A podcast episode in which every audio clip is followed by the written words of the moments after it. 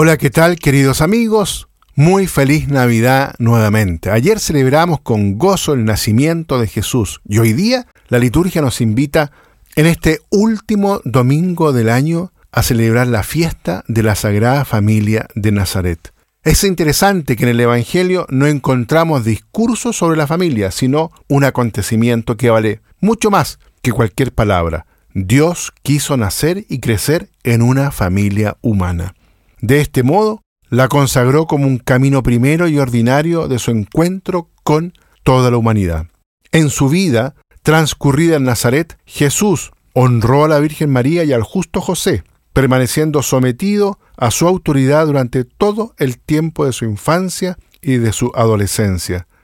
Así puso de relieve el valor fundamental de la familia en la educación de la persona.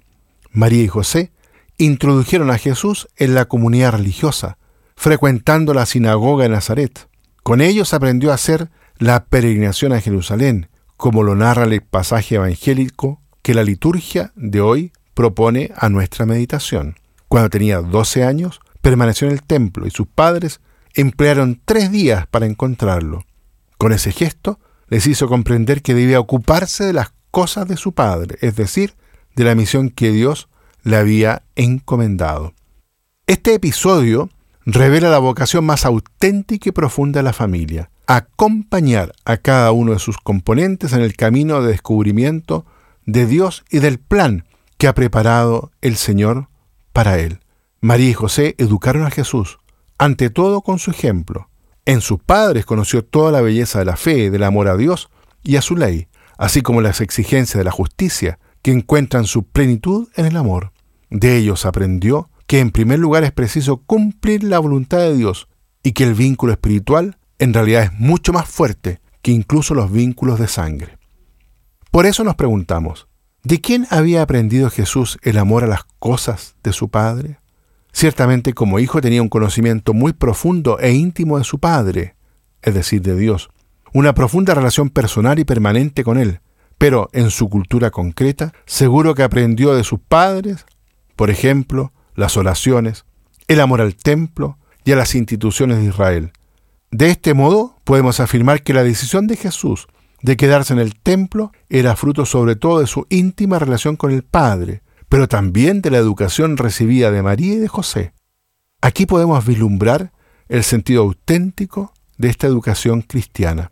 Es el fruto de una colaboración que siempre se ha de buscar entre los educadores y Dios. La familia cristiana es consciente de que los hijos son un don, un proyecto de Dios. Por lo tanto, no pueden considerarse como una posesión propia, sino que sirviendo en ellos al plan de Dios, está llamada a educarlos en la mayor libertad posible, que es precisamente la de decir sí a Dios, para que se haga en cada uno de nosotros su voluntad.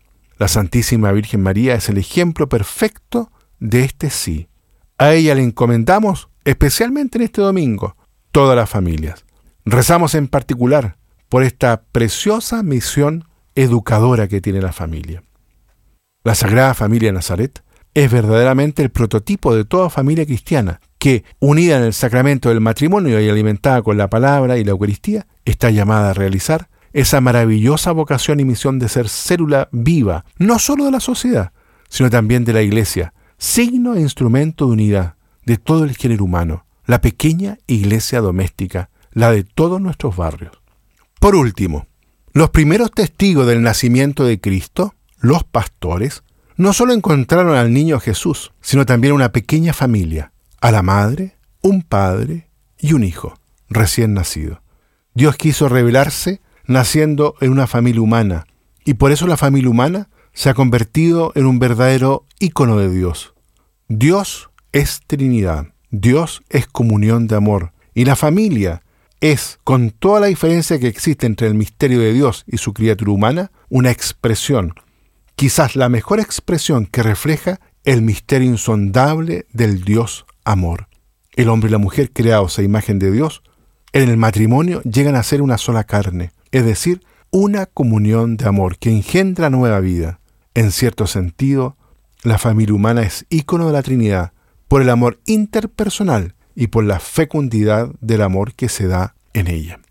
Muy bien, queridos amigos, dejamos hasta aquí la reflexión y le pedimos al Señor y a la Santísima Virgen que nos enseñen, nos eduquen en el corazón a poder custodiar justamente nuestras familias, la de que cada uno de nosotros tiene, y que así podamos enfrentar un año con mayor bendición, con mayor fecundidad.